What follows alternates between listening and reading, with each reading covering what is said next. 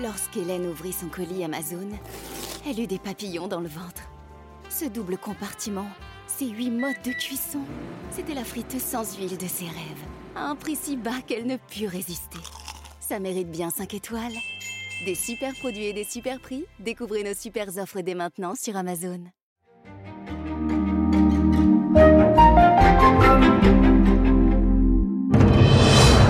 7h, 9h, la matinale de Radio Classique avec David Abiker. Et le journal est présenté par Virginie Fulpin. Des dizaines de barrages, la menace d'un blocus de Paris et Gabriel Attal en première ligne. Le Premier ministre se déplace en Haute-Garonne pour apporter des réponses aux agriculteurs. Que reste-t-il de la loi immigration? Le Conseil constitutionnel en a retoqué 40%. Et puis avant le week-end, je vous emmène visiter le village olympique à la fin de ce journal. Après le journal éditorial de Guillaume Tabar et puis l'invité de la matinale, c'est Anne-Charlène Bézina, constitutionnaliste et maître de conférence. Évidemment, on parlera de la décision du Conseil constitutionnel. Noël.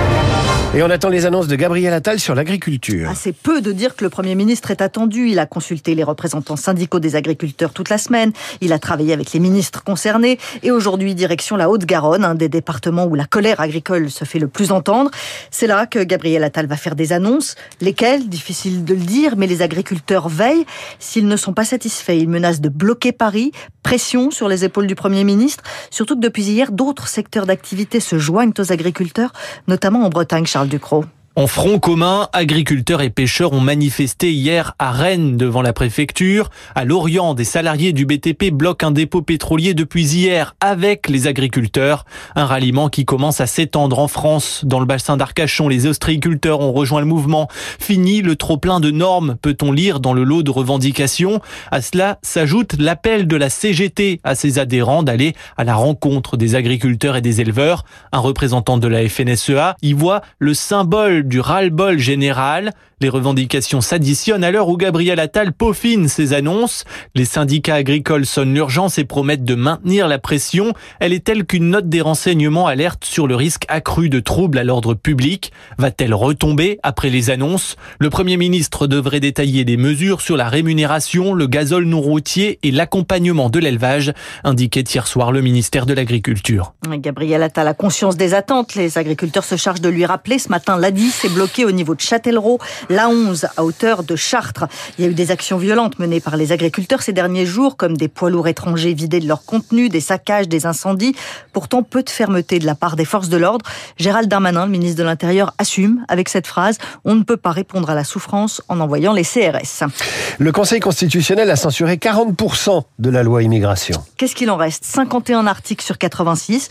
Le Conseil constitutionnel a censuré la plupart des articles qui avaient été ajoutés par la droite sénatoriale, notamment les plus controversés, la préférence nationale sur les prestations sociales, la remise en cause du droit du sol, la demande de caution pour les étudiants non européens. Alors au gouvernement, on se félicite d'un texte proche de celui du départ.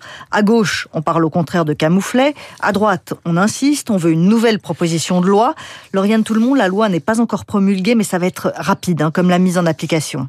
Dès aujourd'hui, place Beauvau, le ministre de l'Intérieur convoque les préfets. Il faut rouvrir tous les dossiers des étrangers délinquants, ceux qui sont arrivés très jeunes sur le territoire ou parce qu'ils se sont mariés en France. Jusque-là, il était interdit de les expulser. Avec la nouvelle loi immigration, c'est désormais possible. Gérald Darmanin compte s'attaquer à ce qu'il nomme le continuum de l'immigration irrégulière et demande aux préfets un contrôle automatique sur les filières de passeurs, les marchands de sommeil, mais aussi les livreurs à vélo et les entreprises qui exploitent les salariés sans papier. Quant à la partie intégration de la réforme, le gouvernement entend tenir sa promesse avant même la parution des décrets d'application. Le ministre de l'Intérieur avec la nouvelle ministre du Travail vont plancher sur la régularisation des travailleurs sans papier pour les métiers en tension. Objectif 10 000 titres de séjour d'ici la fin de l'année. Et c'est sans doute à son retour d'Inde demain qu'Emmanuel Macron va promulguer cette loi. Entre élections et règlement de compte, les primaires républicaines ont un goût particulier aux États-Unis. D'un côté, Donald Trump, archi favori. De l'autre, Nikki Haley, celle qui résiste. Le match est déséquilibré. On pourrait croire que ça détend tout le monde, mais pas du tout. Laurent Saïm est notre envoyé spécial sur la côte Est. En fait, Donald Trump est furieux que sa rivale n'abandonne pas. Hier, dans un moment sans doute de génie politique, certains à l'intérieur du Parti républicain ont préparé une déclaration disant la semaine prochaine, nous allons annoncer que Donald Trump a tout gagné et qu'il sera le nominé du Parti républicain pour vaincre Joe Biden. Nikki Haley, nous la forçons à abandonner. En apprenant cela, Donald Trump est devenu fou de colère. Il a pris son téléphone en disant il faut absolument laisser les primaires se dérouler comme convenu, aller jusqu'au bout pour l'unité du parti, retirer ce projet, agissons à l'ancienne. Personne ne sait ce que veut dire agir à l'ancienne. En tout cas, Nikki Haley continue. Elle affirme aussi que l'argent des donateurs arrive, mais qu'ils sont de plus en plus menacés par le camp Trump.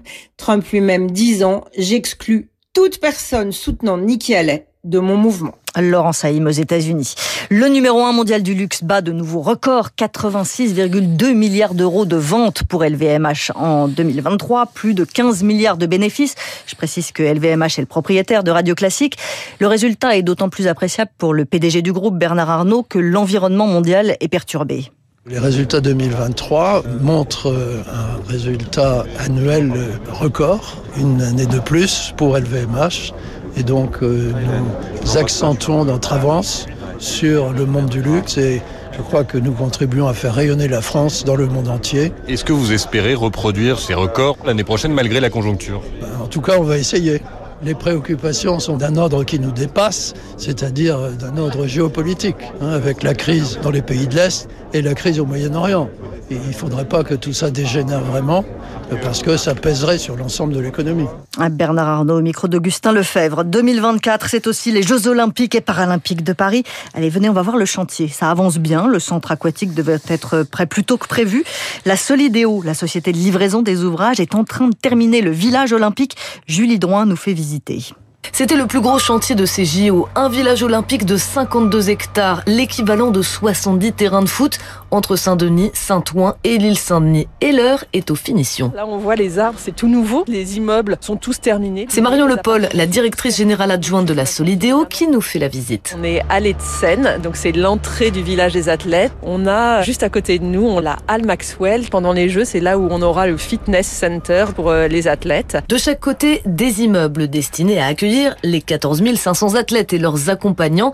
Et chaque bâtiment possède des singularités de taille, de forme ou de couleur. Il y a une quarantaine de bâtiments, là plutôt couleur bordeaux, d'autres qui sont plutôt argentés, d'autres dorés, mais ça va ensemble, c'est un peu comme une partition de musique. Il y a une harmonie entre ces bâtiments. Des structures en bois pour s'adapter au changement de température, des îlots de fraîcheur pour les canicules. Ce village olympique se veut un modèle de construction durable. Il y aura même une climatisation naturelle. En fait, on a des courants d'air frais qui viennent de la Seine. Donc on a un système de plots pour les immeubles à certains endroits pour que l'air plus frais qui vient de la Seine passe entre les immeubles. Une fois les Jeux finis, le village olympique se transformera en quartier d'habitation. Tout est déjà prévu pour les futurs 6000 résidents à l'Open d'Australie de tennis. C'est la demi-finale entre Novak Djokovic et Yannick Sinner en ce moment. Et à l'instant, une balle de match pour l'Italien qui a remporté les deux premières manches, a perdu le euh, troisième set face à Novak Djokovic. Il mène 5-3, 40-30. Et vous aimeriez bien donner le résultat du match, mais c'est pas possible. Ce sera dans le rappel des titres tout à l'heure. Je regarde, je regarde. Non, ça n'est pas encore joué. Merci Virginie. À suivre l'éditorial de